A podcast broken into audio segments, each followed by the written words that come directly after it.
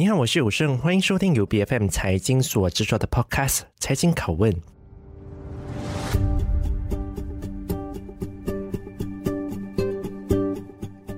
如果你要问我第十五届大选到底有什么看点，我想十八岁投票的政策绝对是重中之重的亮点。所以我们可以看到，无论是国阵、西盟或是国盟等等，他们的委派非常多的新面孔、年轻的候选人上阵这一次的大选。那马华最近也是放手一搏，在攻打四十四个国席里面，便有将近百分之四十是新面孔，而其中有多达十七名的候选人都是三十多岁的年轻人。希望能够争取到年轻选民的支持。年轻虽然是一个的资产，但同时它也有可能是一个的负资产。尤其是在政治的这一条路上，年轻的候选人可能会因为缺乏经验，被无限放大、检视、质疑。更何况马华过去也面临执政的政治包袱，所以年轻的领袖真的有办法可以卸下这个重担，开创新的格局吗？我们今天很高兴有来自国阵马华 Bayan Baru 的国席候选人苏一芳来到我们的节目当中，来跟我们分享他作为马华新生代的领袖，他希望对马来西亚带来什么改变。一芳你好，Hello 有胜你好。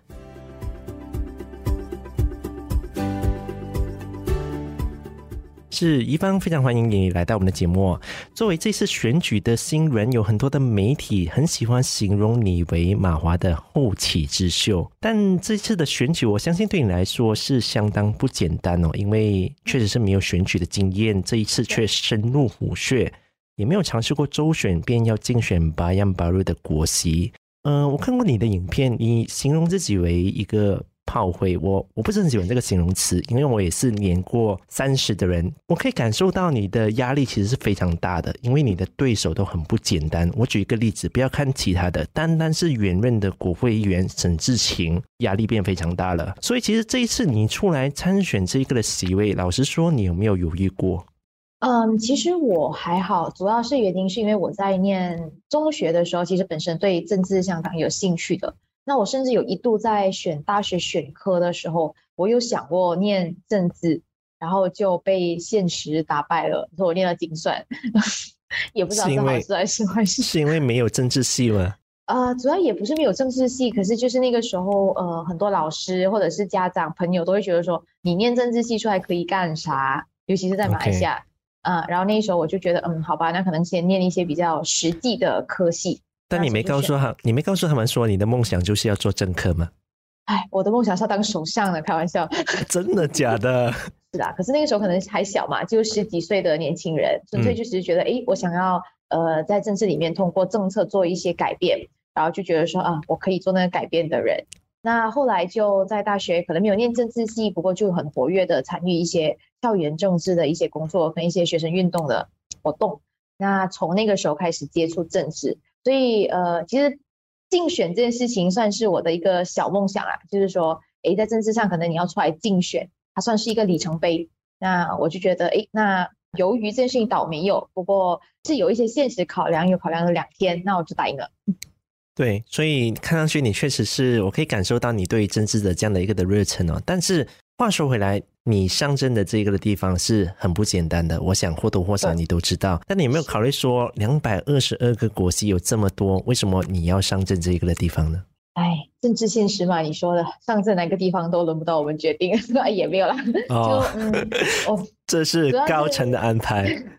第第一是呃，第一是啦，第一是当然是高层的安排。那第二是主要是因为我本身是冰城人，所以当党中央有讲说，哎，有没有想要回冰城竞选的时候，其实我是相当乐意的。那因为我觉得回到自己的家乡，可以为自己的家乡出一份力。那呃，我个人是 OK。那第三主要也是我之前也是有说了，我为什么喜欢白杨巴鲁这个地方？它主要是一个它是一个非常典型的混合区。嗯，它的选民结构比例大概是华人四十八，马来人四十，印度人十一左右。那我觉得我喜欢混合区的原因，是因为我看到很多的这种政治人物，他们很多时候到最后，因为你需要回去面对你自己个别选区的选民，所以你的选民结构当它偏重任何一个族群或者是任何一个群体的时候，那自然而然你的整个政治立场跟选择或言论都会往左或往右倾。那我觉得，呃，我不想要这样子，就是。我可以讲说，我现在还想要坚持我自己的想法，但是我不想要可能有一天我的选民如果是八九十八线，那我为了得到华裔选民的支持，那我是不是会倾左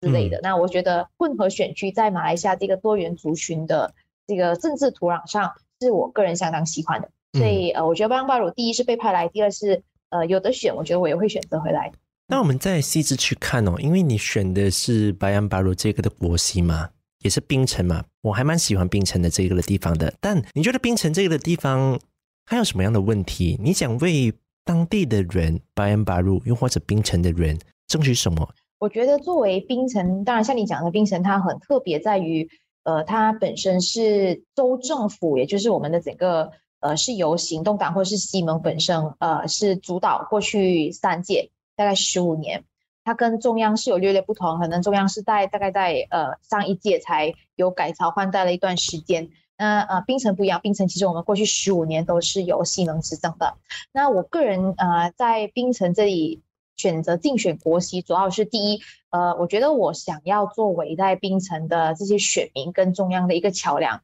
就是如果今天中央是由国政执政的话，那槟城如果依然还是西蒙执政。那我觉得，呃，槟城的选民他们需要跟中央政府有一个桥梁。那第二，我也想在州政府扮演一个监督制衡的角色，因为我来到这里的几个月，因为我大概是六月被派下来白杨马路，那我就在当地有活跃了一段时间，也跟选民啊，或者是自己的居民有了解他们的问题。那我觉得其实，呃，在槟城这个地方，过去可能强势上都还是由西蒙执政。所以的监督制衡的力量可能会稍微弱了一些，那我觉得我个人可以为这个地方贡献这个监督制衡的力量，所以我觉得呃两方面我都可以想要扮演这个角色。嗯，但我想再特别追问一下，你觉得冰城当前可能由西门执政了这么久，它有什么样的一个的问题？呃，我说说巴扬巴路吧。呃，巴扬巴路其实它最主要的几个问题就是第一，呃，因为它发展很迅速，就是你知道，其实巴扬巴路是一个比较新的市政。它不像是好像呃乔治市那些是比较呃传统的老市镇，嗯，这个新兴的市政呢，它主要的一大部分是工业区，然后它另外现在另一大部分发展起来就是新兴的这些住宅区。那当你的发展一迅速的时候，伴随发展而来的问题就频频发生。如果大家有留意新闻，第一，这里有频繁的闪电水灾，几乎是逢雨必灾，它夸张到就是雨稍微下大一点点，半个小时就会水灾，所以呃这是第一个。那第二个问题就是，当呃这里一发展，呃人口一多，伴随而来的就是交通，因为每个人都用车子代步，所以当车子一多的时候，另外一个问题就是交通阻塞的问题。而且你大概知道，槟城其实呃它不太不太像吉隆坡那种可以可以建那种四五条 lane 的大 highway，所以很多时候的时候就会很多 bottleneck，它就到一个 bottleneck 的时候就会塞车，特别是一些高峰期，几乎是一个小小的本来五分钟的路程，可以开一个小时都不会到了。呃，所以这是第二个它的发展的后遗症。那第三个呢，就是槟城的土地本来很少，呃，所以在很少的时候呢，他需要把所有的发展挤在一块儿的时候，他有很多安全性的考量是没有被，我个人觉得他是没有被很好的这个监督跟管控的。之前的时候有在这个巴亚姆提拉的一个住宅区附近，居民有向我投诉，那时候我们也有帮忙处理这个课题。其实它就是在一个住宅区的旁边，嗯，它就建了一个四十六层楼的这个新的 condo，然后这个 condo 跟这个住宅区是没有 setback，也就是说他们两个是共同用一个围栏，然后它引发而来的就是他们第一很直接担心的就是他们在建筑的过程当中有很多这些建筑，你知道那些呃洋灰带啊、这砖块啊等等就会从楼上掉下来，曾经有试过一个铁锤掉进居民的这个庭院里面。所以，它它有这些在建筑上跟这些规划上的一些缺陷的问题，呃，这几个是主要比较大的啦。那还有很多，我觉得如果我在这里有长远的时间，更有机会可以在这里继续经营这个选区的话，我觉得这几个课题都是需要被解决跟处理。那我们聊完巴扬巴鲁之后，其实有一个当前面临一个非常大的一个挑战。我觉得马华，尤其是马华，因为当前的整个政治氛围，尤其是马来西亚，它比较是一个投党不投人的一个的政治氛围，非常非常少会听到有人说：“哎，我要投人不投党的。”这是马来西亚的一个的政治现实。在过去很长的时间里面，我们看到说，大马的政治可能是一个二元对立对立的一个的局面哦，那一个的张力其实是非常大的。我想你的感受是比我们任何一个人更加深刻的。我在看你的脸书的时候，其实有部分的网民也会去留言，就是说，即便马华的领袖再怎么好，但部分人、部分的华社还是没办法去支持你们的。而且，因为前首相纳吉的贪污的案件，也确实是对国政造成了一个不好的印象。面对这样的政治包袱，你是怎么去看待这个问题的？那我觉得，我在这个党上面，我觉得马来西亚在经历了五零九过后，其实各个联盟都有了执政经验。那有了执政经验的联盟，就必然有其政治包袱，就是大家各自的政治包袱不一样。所以，我觉得作为青年从政。我觉得我个人觉得自己的优势，跟我觉得青年的候选人们有的优势，就是我们并没有过去参与在这一块所谓的政治抱负的这些斗争里面，变成我们是可以用一个清醒的角度、跟视角、跟形象来面对我们的选民。而且我我一开始来这里的时候，我其实当然呃，我的党可能你们对他们之前有一些顾虑、一些考量、一些意见、一些想法，你对其他党当然也有，但是我觉得今天来到这里。呃，我觉得选民他们开始跟上一届有微微的不一样，但是好像上一届人民会很情绪化的觉得说，以党徽来做决定，就是他甚至只要看到你的党徽，他可能就会拒绝你。那这一届我觉得，呃，选民给我的反应是，他们还会愿意，呃，诶，看你这个候选人，了解你的履历，听听你的你的想法，你想为这地方做一些什么，有怎么样的改变的这个愿景，他们都还是愿意讨论跟聆听。那呃，我个人是觉得乐见其成的整个政治氛围走向是理性论证的，也就是今天我们用政策跟用想法、用政治理念来作为一个判断，然后来做一个竞争，呃，不是用情绪或者是这种所谓的呃政治刻板印象或者是这种呃政治形象来做选择。嗯。所以我觉得当选民他们可能经历了五零九，他们也尝试过了改变这件事情。那大家可能也也是从当时的欣喜若狂到现在，可能觉得呃双方其实大家都一样。那我觉得回到这个点，平静冷静后，可能我们开始就会理性的去做选择。我觉得我是期待可以有一场更理性的这个民主政治的游戏，那大家可以选民都可以按大家的这个理念跟立场跟自己的论证一起去做决定，跟选好的议员进去这个议会。嗯，我确实还蛮认同，就是要。保持理性哦，尤其是在选举的时候，选民更加应该去理性来到去比较每一个的阵营，他们的那一个的政治宣言到底是什么嘛？但有一个的东西，我相信还是会很多人去在乎的，可能会是贪污的这一个的议题哦。这也是呃，目前可能很多个阵营都积极提出来的东西，像比如说国政便提出所谓的一个检控可能要分离的这样的一个的制度嘛？对。对，你可不可以再给我们细致啊去讲一下，你们要怎么样来要去落实这个的东西？为什么这这件的事情对于你们来说是重要的？呃，如果你问我的话，我觉得对于打贪来说，其实呃，其实不管是朝野阵营，大家都已经尝试过了。其实贪污这个形象，不管盖在谁身上，谁都不喜欢的。就好像你讲说，大家可能看到马华国阵那边就说呃纳吉啊，或者是这种呃阿曼扎希啊。可能你看到行动党也不会好到哪里去的啊，就是林冠英他本身也是盖着一个，嗯，他的海底隧道还在审着，所以我觉得大家都尝试过那个那个痛啊，所以大家会知道说我们必须要在制度上去完善化，而不想要让这些贪污的丑闻或案件再跟自己本身的联盟挂钩，所以我觉得接下来的整个国政的方向，我们也还是会朝这个方向去前进的，所以马华的立场也是从头到尾都一致。我们也是坚持零贪污、对贪污零容忍这件事情。那么，你觉得如果这些的国会议员他们涉及了所谓的贪污事件，他们应该有一个的机制，有一个问责的制度来到去牵制他们吗？嗯，我我觉得我我我个人的立场是这样子，我觉得我还是尊重这个宪法底下赋予大家的这个结社自由的权利，在我们的呃整个司法制度的精神底下，在你被定罪之前，都是以假设无罪定论。所以我觉得，如果大家是有涉及这种案件的话，呃，应该积极在这个司法程序上跟法庭上去自己为自己辩解。那我觉得一切的这个定罪与否是交由司法去独立的去审讯。因为我我觉得我也不是这个背景，所以可能我也不太不太合适去去评论太多关于他的细节。不过我个人的精神是，不管是任何人，包括是这个立法机构里面的议员都好，呃，是需要去到法庭上。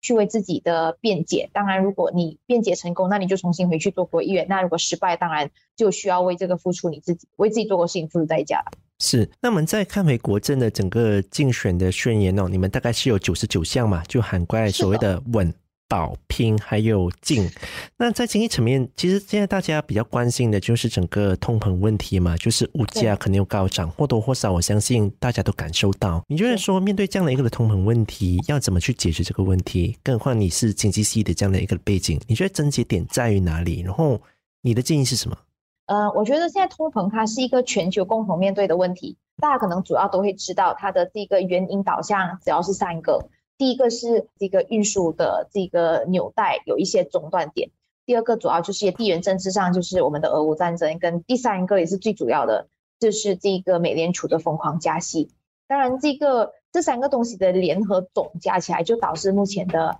的通货膨胀。我觉得政府能做的，除了是这个通过我们的财政政策上去做这个调控，也就是提，像现在政府做的，就提供一些。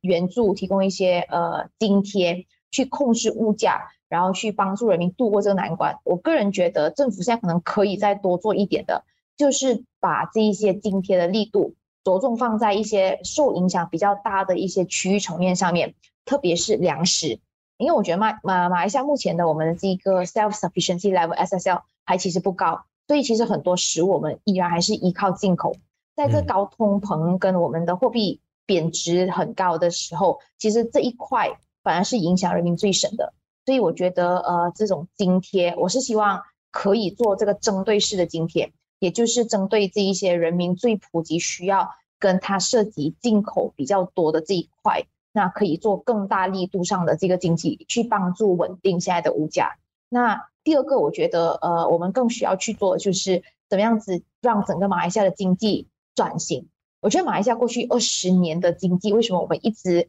在讨论？我们在这个所谓的呃 middle income trap 里面，就是我们一直为什么转型不成功？我觉得每一届的政府，不管谁上任，都会提要做经济转型的，呃，很大的愿景啊，数码转型、科技转型等等都会提。但是它它最大的坎永远是卡在我们有很大部分的中小企，因为马来西亚大概九十多趴的企业是中小企，但是中小企的面向很多时候都是区域面向，就是他，他不会想要出口的。他可能就是服务社区，就是我可能在我的社区里面，就是我可能就是呃跨州贸易啊，或者是我在我的社区里面做一些小生意或小贸易。但是这一块的中小企呢，它当它支撑马来西亚大部分经济的时候，他们的转型是会拖慢进度的，因为它不像是外企嘛，外企可以很快的就有一大笔资金做很快速的转型，然后中小企是需要政府去协助他们做转型的。所以我觉得，呃，接下来我希望的是，除了应付通膨作为这个目前短期需要的，我觉得长期来讲，我们需要去加强整个马来西亚经济的转型跟我们的韧性。那我们在面对不管是通膨也好，或是接下来任何的经济挑战，当我们的经济韧性它是存在的时候，那我们可能在这些面对这些问题的时候的力度跟冲击也会相对比较小。所以如果你问我个人来讲，就是长短期，我会我会有这这两个小小的建议。嗯，另一个其实也是很多人关注的问题，大概就是教育的问题哦。这是选民非常非常多的选民都非常在意的事情。虽然我们都知道，像是马华都有一直在为着可能一些的华小，甚至是独中，都是有为着他们的拨款而来到去努力的。那、我觉得最重要的核心是华社有一个的东西是还蛮在意的，就是统考的这件事情是。一直以来没办法承认，不单单是国政的时代没办法承认，西蒙的时候我们也没有看到。虽然他们有他们的理由，但我们经历了改朝换代，但最后还是没有嘛。所以，你作为马华新一代的领袖，你对于承认统考这件事，你的态度是什么？我我的态度是，当然，第一，我们是呃尊重教育，马来西亚教育本身是多元，所以我们第一是尊重多元的原则，嗯、就是因为统考本身在马来西亚它是其中一个相当。系统性的一个教育体系跟制度，那我觉得在过去以来，他也帮国家建呃培养了很多人才，所以在这个点上，我是觉得我们是应该去争取让统考被承认这件事情。呃，那第二，可是回到去，我们需要在这个现实的政治土壤上去处理这件事情。像我说，呃，它本身是一个多元政治土壤，不同的族群有不同的想象、不同的诉求，所以要怎么样子当中做一个磨合。呃，如果你看回去，当然我们讲在国政执政时期，我们并没有成功做到完全承认这件事情。不过如果你看回去的话，它其实是有逐步走向改善。其实我们走到最接近可以承认的那个点，就是在上一届大选前，那个时候如果你记得的话，是有讲说你只需要考取这个 SPM 的国语跟这个呃历史科的这个优啊不是优等就是 C。然后你就其实可以就可以承认统考到进申请进国立大学的，然后我们也有把它放进我们的这个竞选宣言，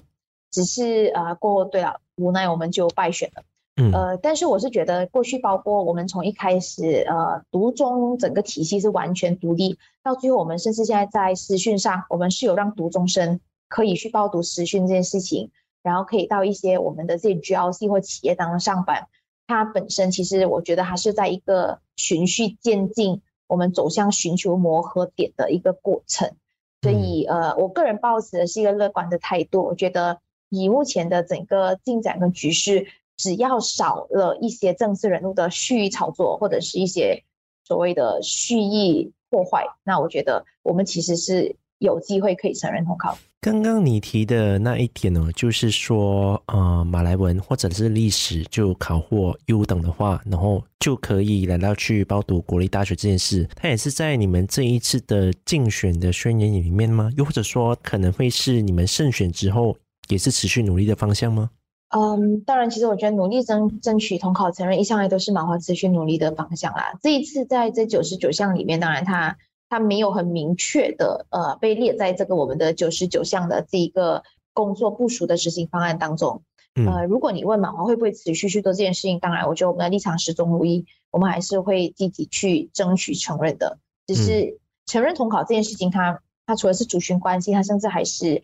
很多技术上层面的关系。所以回到去五零九之前的时候，其实。呃，有有很多次，就是不只是政府有跟这种董总啊、教总啊等等这些一些教育界的人士、华社上的人士，包括一些政党等等，都有很积极的去讨论，跟让大家寻求可以被接纳的这个点。所以我觉得他到最后，他可能是一个怎么样子在异中求同的一个树树立这个共识。最后几分钟的时间，你想要说什么来鼓励选民出来投票？为什么？你那一区的选民要投给你，而不是沈志勤或是其他的候选人呢？好，先讲鼓励大家投票。我觉得呢，呃，这一届大选其实它特别的重要，重要在于它在现在我们后疫情时代，跟国家经历了改朝换代后，我们的政治呃其实不稳定了大概五年。那在这个过程当中，这一次我希望大家可以做一个明确跟一个谨慎的选择跟考虑。那我们接下来的国家的发展应该交给。哪一个联盟或者是领导层去帮我们继续前进，带领我们前进？所以我觉得，呃，不要对不要对政治失望，因为你不去做这个决定，就由你不喜欢的人帮你做这个决定。所以，如果你觉得对政治失望，那你就去选择你觉得可以去做这件事情的人，不要盲目的相信政党，因为我从来不相信造神，我相信的是制度管理态度。所以今天，如果你觉得有优质的候选人，如果你觉得有一些你觉得有原则或者有立场或者是有想法的新人，不妨考虑大家。这也是回答第二个问题，让大家可以考虑一下我。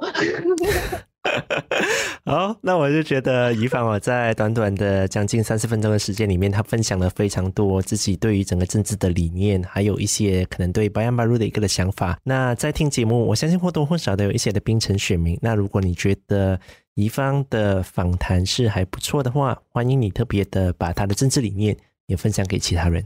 那我们今天也是非常感谢怡芳你在我们的节目当中来跟我们分享了这么多你对于现在第十五届大选的想法，谢谢你，谢谢有胜，谢谢大家，拜拜。财经拷问是 BFM 财经制作的节目，你可以在财经或者是 BFM 的网站以及各大 Podcast 平台收听到我们的节目。这个节目呢是每逢星期三更新。对我们的节目有任何的意见，都可以 PM 到我们的脸书专业。我是谭有胜，我们下期见。